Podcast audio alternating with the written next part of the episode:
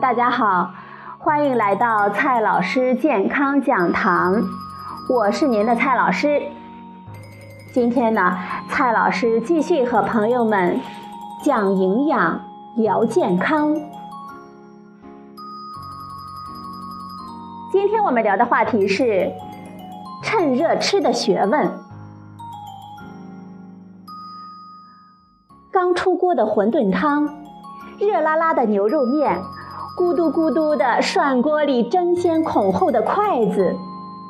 不习惯吃烫食的人们呀，要是连吃几口，他的舌头啊、喉咙啊什么的，其实早就准备罢工了。这样高温的工作环境，我们吃不消了。可是习惯了吃烫食的人们，却是越来越能吃烫。他们呢，只怕不够烫，没有烫烫的感觉，怎么知道是在吃饭呢？怎么能叫吃爽了呢？端出饭菜来的时候呀，主人呢常常会客套一句：“趁热吃，趁热吃，趁热吃啊！”不过，趁热也有趁热的学问啊，吃不对，真是要出事的。今天呢，蔡老师就和朋友们聊一聊趁热吃的学问。今天的第一个问题：趁热吃，我们吃得消吗？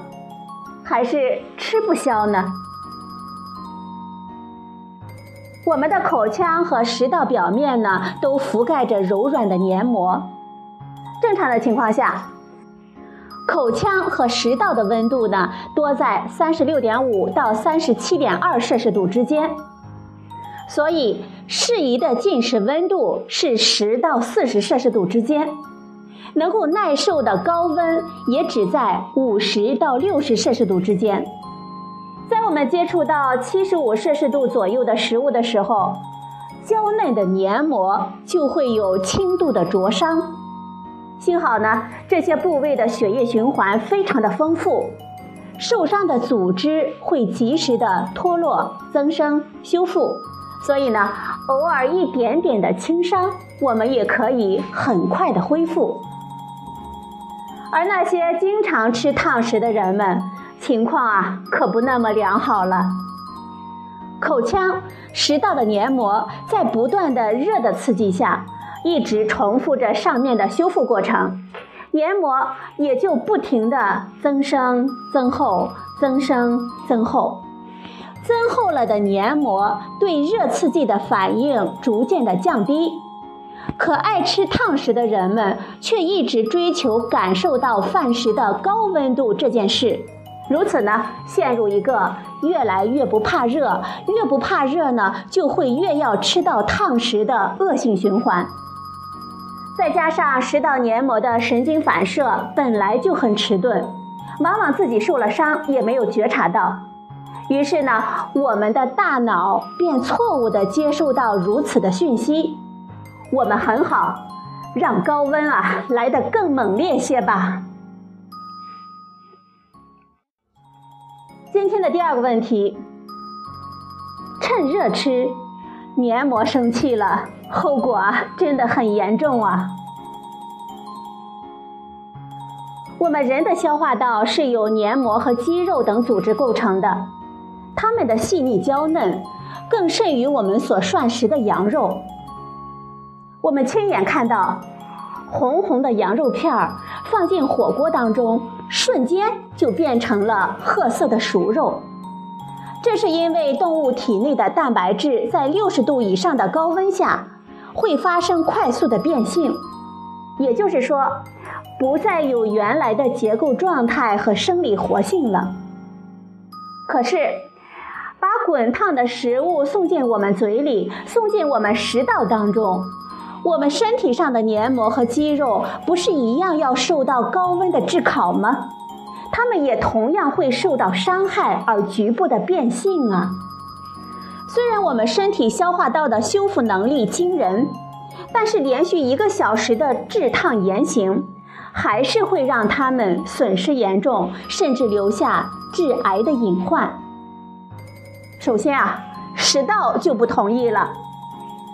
由于食道反应迟钝，没有引起我们足够的重视，可怜的黏膜们也就经受了日复一日的折磨。在这样的恶性循环当中，黏膜接受着越来越严重的灼伤刺激，就会逐渐引发口腔溃疡、食道溃疡和食道炎等问题。接下来，牙龈呢也有话说了。除了食道之外，牙龈的意见啊也非常的大。食物太烫，牙龈呢会被烫伤，可还来不及修复，又一批烫食进口了。长期如此呢，牙龈就会用溃疡来抗议了。长期的烫食还会引起牙本质过敏，引发过敏性牙痛。最可怕的来了，癌症找上门了。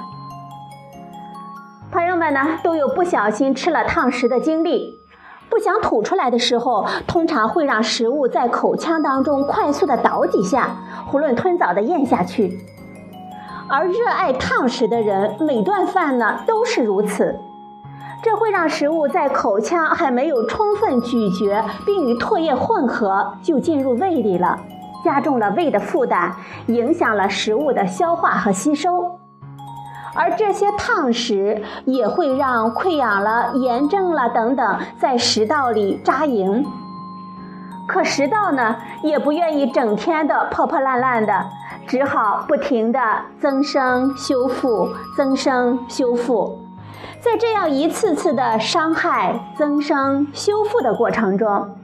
增生的细胞中会渐渐地产生一些坏分子，也就是形态、功能不正常的异形性的细胞。当然了，这些不正常的细胞多了，恶变呢也就发生了。食管黏膜上皮的表面就会出现癌肿，随着癌组织的不断的壮大，癌肿呢侵占了食道的空间也就会越来越多。很多患者都是感到吞咽困难或者是有异物感的时候才到医院就诊，这个时候一检查，得食道肿瘤，做手术吧。热饮热食啊，虽然很爽，但是你的食道和牙龈可不喜欢它们。如果不想让食道罢工的话，我们还是要学一学趁热吃的学问。